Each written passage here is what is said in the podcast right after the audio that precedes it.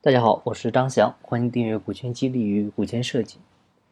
昨天晚上呢，有位朋友很晚了给我微信上留言，啊，非要跟我通语音，嗯，然后我说太晚了，明天吧。他说不行，啊，说有一个很重要的事，很着急的事要问我，必须今天解决。啥事儿呢？原来是他们今天啊要去工商注册，要成立一家新公司了。然后呢，在这家公司里呢，他是大股东。啊，一共三个合伙人，他占五十一，二股东股份呢是三十四，然后还有一个占十五个点的小股东。他之前呢听过我的课，知道一票否决权的概念，然后呢他也知道这个三十四个点的股份啊意味着过了三分之一了啊，这个就可以了。呃，确实是这样哈。他这种情况下，你的章程上如果没有任何约定的话。他确实就有否决权了，而且呢，有时候你们闹矛盾的话，他会让你很痛苦，非常痛苦啊！闹得厉害的，还会让公司干不下去啊，直接倒闭了的都有。呃，为啥呢？其实我们从人性的角度来分析，你看，他大于三十三了，对吧？他有否决权，然后呢，这个伙计他就会认为，像公司屁大点事儿啊，他什么都说了算。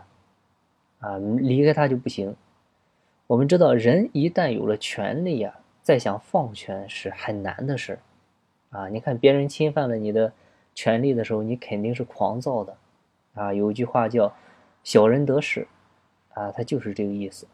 啊，手里有点权利，他不利用利用呢，他就很难受。啊，尤其是呃前些年我们的一些呃政府的基层干部身上，哎，体现的是淋漓尽致哈。包括网上报道的新闻也非常多，我们身边接触的事呢也不少。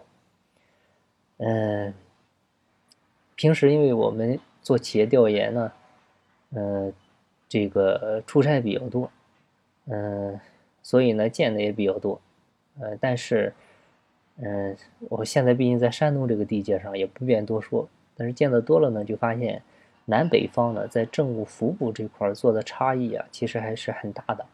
啊，我们举个最简单、最真实的案例，就是我们给客户企业做的一些落地文本上，啊，你比如一个公司章程，像我们杭州的学生，他们在杭州本地的工商部门登记呢，他就按照我们提供的版本，很快，这个相关部门就给注册登记完成了。但是在我们北方某城啊，就是我们客户企业带着文本去登记，对方呢就是死活不给办。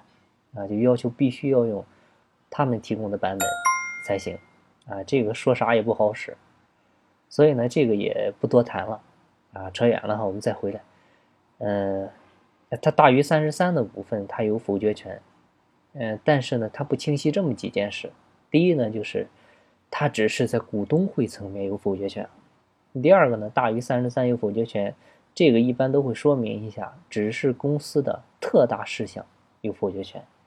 特大事项是啥事儿呢？就其实很大情况下，很多情况下，就是你公司的股权架构发生了变化。像其他的一般事项是没有否决权的。还有呢，就是你是老板的话，你应该知道，你家在制定章程的时候，有的时候呢，你要做特别约定的设计。啊，你别在设计章程的时候就傻了吧唧的，很多事都要大于三分之二通过，这个还是要细看看的。啊，如果你想再严谨的话呢，你查公司法，公司法上呢有很多特别约定的除外的事项。啊，之前呢我们音频也专门讲过这个。其实呢，你就可以把那些特别约定的除外，啊，都写上是大于二分之一通过。啊，除非法律上强制要求的必须大于三分之二通过的，那你就给他，那没办法。但是话回来了，你要知道我们草根企业。这辈子上市的概率，它不会超过万分之一吧？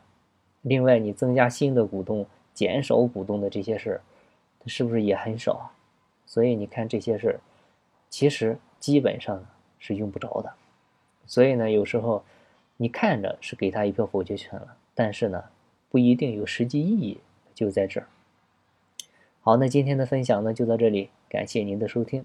现在每周三晚八点，我会在喜马拉雅平台进行直播。大家有股权方面的问题，也可以到时与我咨询。金不在西天，金在路上。我是张翔，下期再见，拜拜。